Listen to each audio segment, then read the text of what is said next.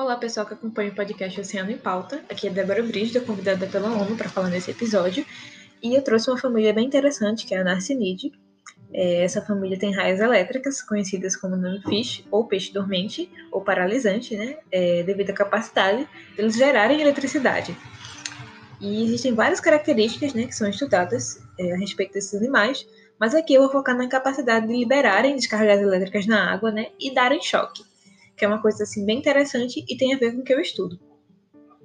Primeiramente, essa capacidade elétrica é muito útil né, para a defesa desses animais, predação, identificação de parceiros sexuais e para reconhecer indivíduos da mesma espécie, é, coisas que auxiliam na sobrevivência deles. E essas descargas não são produzidas por companhias elétricas né, ou postes ou tomadas que a gente vê em casa, mas sim por bioeletricidade. É, essa capacidade vem, na verdade, dos órgãos elétricos, né, que está presente nas geladeiras peitorais desses animais. Tem um formato de rim ou de feijão, né? E vão possuir muitas células chamadas de eletrócitos, que são células musculares modificadas que são especializadas em transportar é, rapidamente né, informações entre os tecidos desses animais e liberar essa bioeletricidade no meio externo, que no caso seria a água. E em ambiente aquático, a condutividade no meio é ótima para isso, né? principalmente em água é, salgada, que vai possuir muitos íons, né, que são átomos carregados, que vão auxiliar na transmissão do impulso elétrico.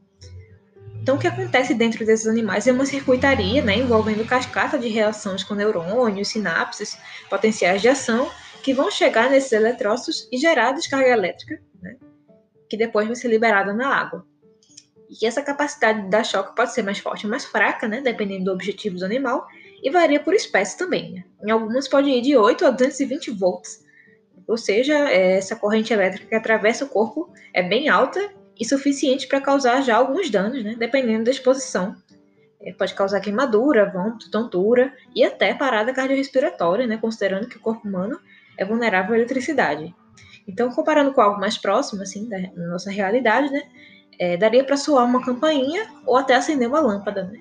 Essa bioeletricidade gerada. E o mais louco é que tudo isso é biológico, né? Então são animais muito interessantes, né? Merecem ser preservados e conhecidos. Quem tiver mais interesse, sugiro dar uma olhada na bibliografia, né? Recomendada e nos outros podcasts. Então é isso. É, obrigada. Até a próxima.